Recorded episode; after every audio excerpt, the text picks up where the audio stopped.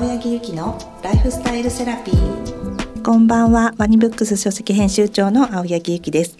ライフスタイルセラピー。今週も引き続き霊視カウンセラーなおさんをゲストにお送りいたします。なおさんよろしくお願いします。よろしくお願いします。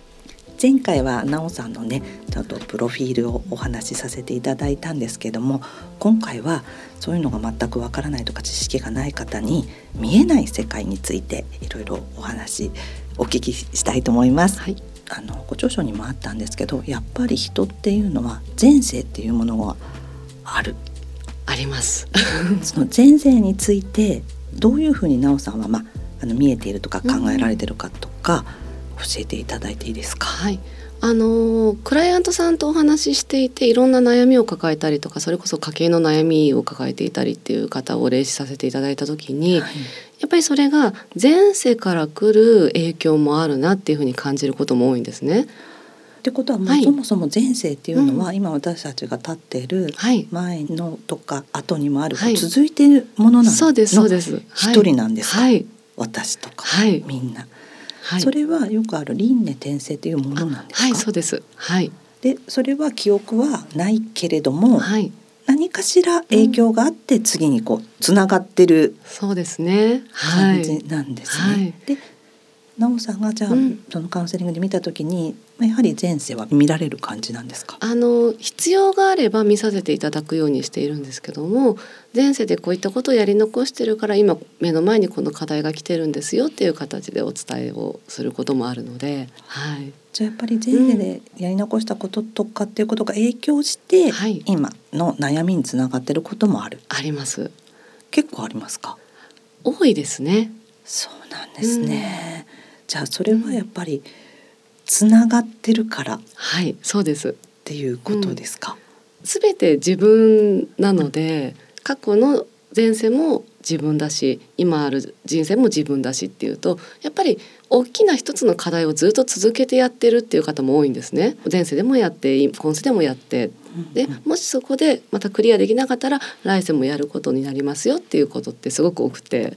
はい、じゃあその例えばですけど、はい前世なんてじゃあ信じてない。もう言ったとしても、はい、自分が今やるべきことをじゃあ一生懸命やってるっていうことがクリアになる一つってことですよね。そうなんです。そうなんです。必ずしも前世の情報ってじゃあ必要かって言ったらそうでもないことも多いんですよね。知らなくても目の前のことを一生懸命やっていれば前世からの課題って自然に解消できるなどこなせるので。そうですよね、うん、多分リスナーの方も、はい、え私じゃあ奈緒さんに聞けないから、うんうんうん、じゃあどうすればいいの、うん、っていう方が、はい。はいいや、今やるべきことっていうことがクリアになったら、そこに突進していけばいいっていうことですか。はいうん、じゃあその魂っていうのは、うん、まあ自分っていうのは必ずその課題っていうのはあるものなんですか？ありますね。なんか課題っていうと重たく受け止める方も多いかとは思うんですけど、でも自分が幸せになるために乗り越えるべきものって考えてもらったら。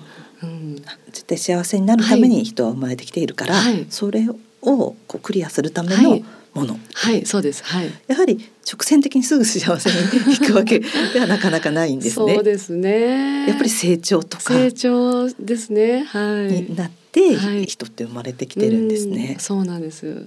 だってもし幸せになりたいと思ってもなんか気づかないところでたくさんの方を傷つけてしまってたらやっぱりその傷つけた分のねものって自分が背負うことになるから本来の自分の幸せにつながらなかったりするじゃないですか。そうです。やっぱり人って生きてるだけで、はい、何かの発する言葉で知らないところでもやっぱり傷つけてたりするってことはあるっていうふうに私も思うんですけど。そういうことも一つだし、うん、確かに生まれてきてずっと幸せな人ってやっぱりいないから、やっぱりそこに到達するために生まれて生きてるっていうことなんですか？はい。はい、そうですね。でも課題はもう人それぞれなんですか？人それぞれですね。うん、なんかあのご著書にも、うん、例えば結婚ってあって、うんはい、で結婚の例えば相手に悩むとか、あと結婚している旦那さんに悩むとか、はい、っていう場合はそれもあるけど、逆に結婚しないで、っていう場合それが課題じゃない場合もあるというかその逆にそれを課題と生まれてきてないと、案外それが必要じゃないこともあるっていうのは面白いなと思ったんですけど、ね、本当に例えばお金に困らなかったらお金はあまり課題じゃなかったりするっていうことそうですね。はい。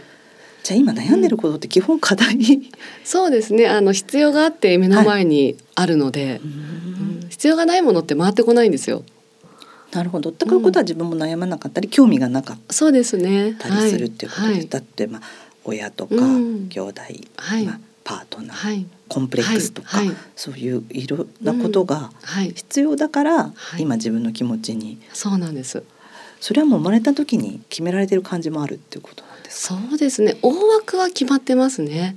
うん今世ではこういうことを学びたいっていうふうに皆さん降りてこられてるので例えばそれが前世成し遂げられなかったっていう理由ももちろんついてあるとは思うんですけど、うんこういうふうに学びたいって言って思ったその学びの内容に沿ったいろんな出来事が日常で起きてくるんですね。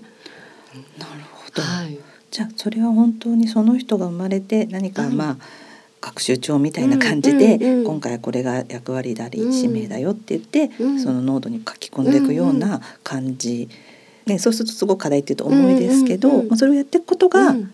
こうより幸せになってあいくっていうこはい。となんですか。はい。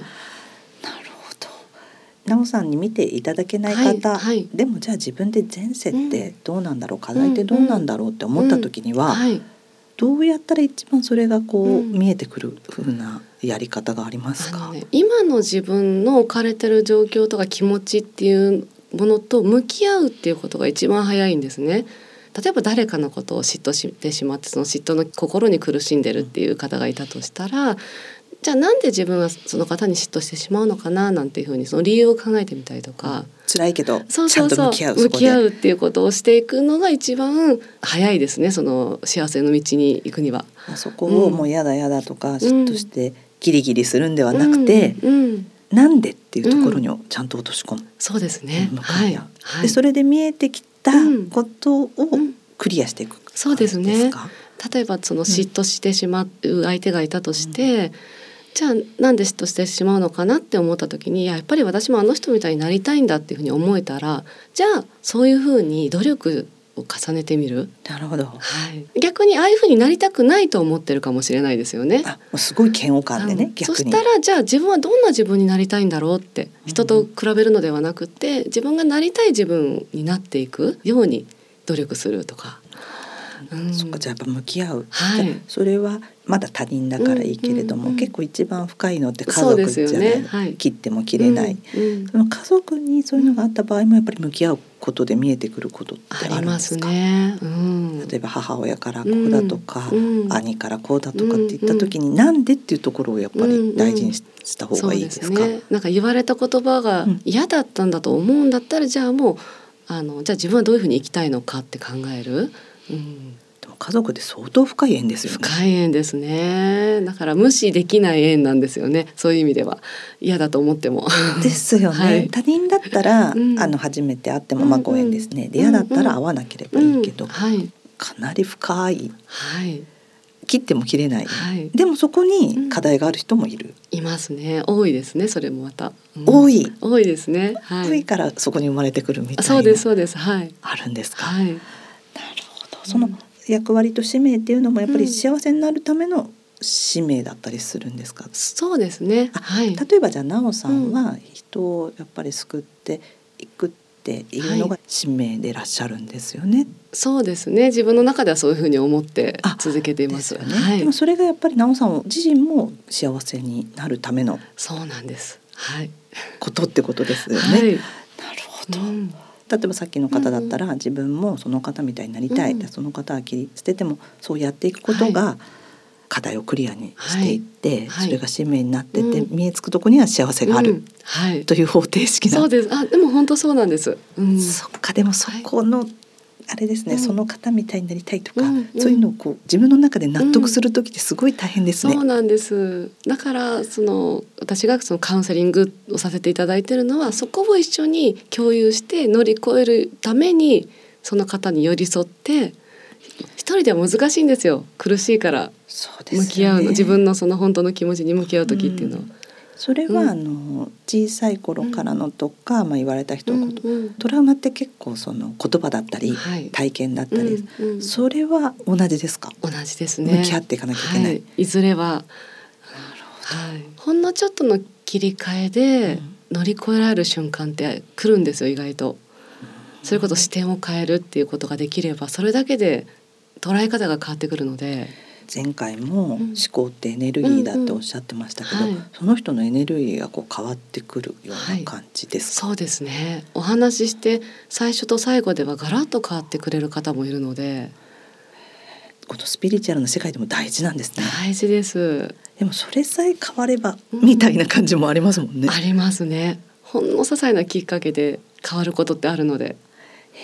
あと私たちの後ろにいる方っていうのも、はい、まあ、見られているってことですけど、はい、それは守護霊と言ったらハイヤーセルフって言ったりしますけど、はいうん、実際にいらっしゃるものなんですか、はい。皆さんね見守ってくださってる方は必ずついてます。これね本当どうですか？って Q&A みたいな感じですけど、もう全員、うん、はい全員います。なおさんは今スイッチ切られてるけど、うん、ここにいるスタッフの方、みんなに必ず、はい、それは一人だったり二人だったりって感じなんですか、私が見えてくるのは一人二人、まあ多くて三人っていう感じですね。はい。絶対いる。います。それでも今いると思ってやしたらすごい心強いですね。本、当、そうですよね。だって一人じゃないっていう、そうそうそうそうそう。へえ、それはやっぱり血縁血縁じゃない場合もあるんですか？まあ血縁の方も多いですし、それ過去生で縁があった方っていう場合もあるので。なるほど、うん、すごく例えば自分がお世話したとか、うん、そういうのがあってそうですね。じゃあ今世は見守ってあげようみたいな感じで。はいはいそれは本当にじゃあ必ず一人はついて何かしらそれは見守ってるっていうイメージですか、見守っているのがまあ一番多いんですけどもでも私と会うといろんなことをお話ししてくれる方が多いので。なるほど。おしゃべりな方もいらっしゃるし、やっぱりそうそうそう寡黙な方もいればおしゃべりな方もいるし。ああ、じゃあ例えばもう本当に、うん、あのこの人にはこうしてほしいんだけど全然やらないんだよね、はい、みたいな。ありますね、そういうことも。なるほど。でそれはその方が本にも書かれてましたけど、うん、何かメッセージを伝えてくれてるそうなんです。私と会わなくても誰か人の口を借りたりとかその方が不意に目にした本に書いてあったりとかいろんな形でメッセージを送ってくれているんですね。守護霊さん、はい、その人が幸せになるために、はい、そうなんです。それはやっぱ第三者に言葉で言ったりとか、うん、そうなんそうなんです。はい。受け止めてあの、はい、そういうのをキャッチした方がいいですね。うん、あそうですね行こうとしたらこういろいろ忘れ物とかあったりとか。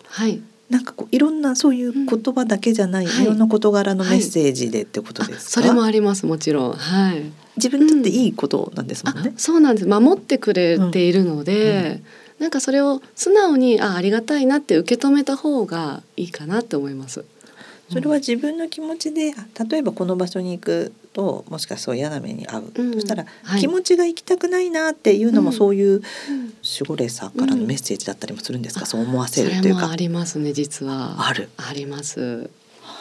実際に聞いてもいいものなんですか、言葉で、はい、これってどうかな、みたいなあのでも日頃そういうふうにやっていると、うん、まあそのね直接言葉として聞けるわけではないとは思うんですけども、はいうん、何らかの形で分かりやすくメッセージ受け取れるようになってくるのでそういう意味でコミュニケーションを取っておくといいかなと思います。そうなんですね、うん、私も今ちょっと冗談的に言ったんですけど、うんうんうん、まあ人がいない時に これってどう思う、みたいな、まあ自分の独り言のような感じで、そこで落ちてくるわけではないけれども、はい。はいなんとなくじゃ見えないところでのそうですね。コミュニケーションが、うん、取りやすくなりますね。人は一人で孤独で寂しいって言ったら必ずいると思うとすごい心強い、うん、そうですよね。ですね、うん、じゃあその守護霊さんにじゃあもっとこうメッセージをもらったりするの、コツってあるんですか？まあ、静かなところ一人で、まあ、考え事をしてるような感じでももちろんいいんですけども、まあ、何か私に必要なメッセージがあったら教えてくださいだとか今こういうことで悩んでてなんか乗り越えるためのヒントくださいっていう形で気持ちをちょっと後ろの見えない方に向けておくと例えばその後会った友達から答えとなるような言葉をもらったりとか。神社仏閣お寺っていうところの大きな神様とかにそれをお願いするのもいい、はいうん、それもやはり同じように力貸していただけますね。それは大きなところからって感じですか、はい、自分の個人的な守護霊さんではなく、うん、守護霊さんを通して神社仏閣のご神仏に伝わっていくっていうようなイメージなので。そっか。それ知りたかったです、はい、あそういうイメージなんですね、うん。はい、今神社仏閣、うんね、パワースポットのお話もありましたけども、はい、行くっていうのは、守護霊さんを通して渡す。そうです。はい。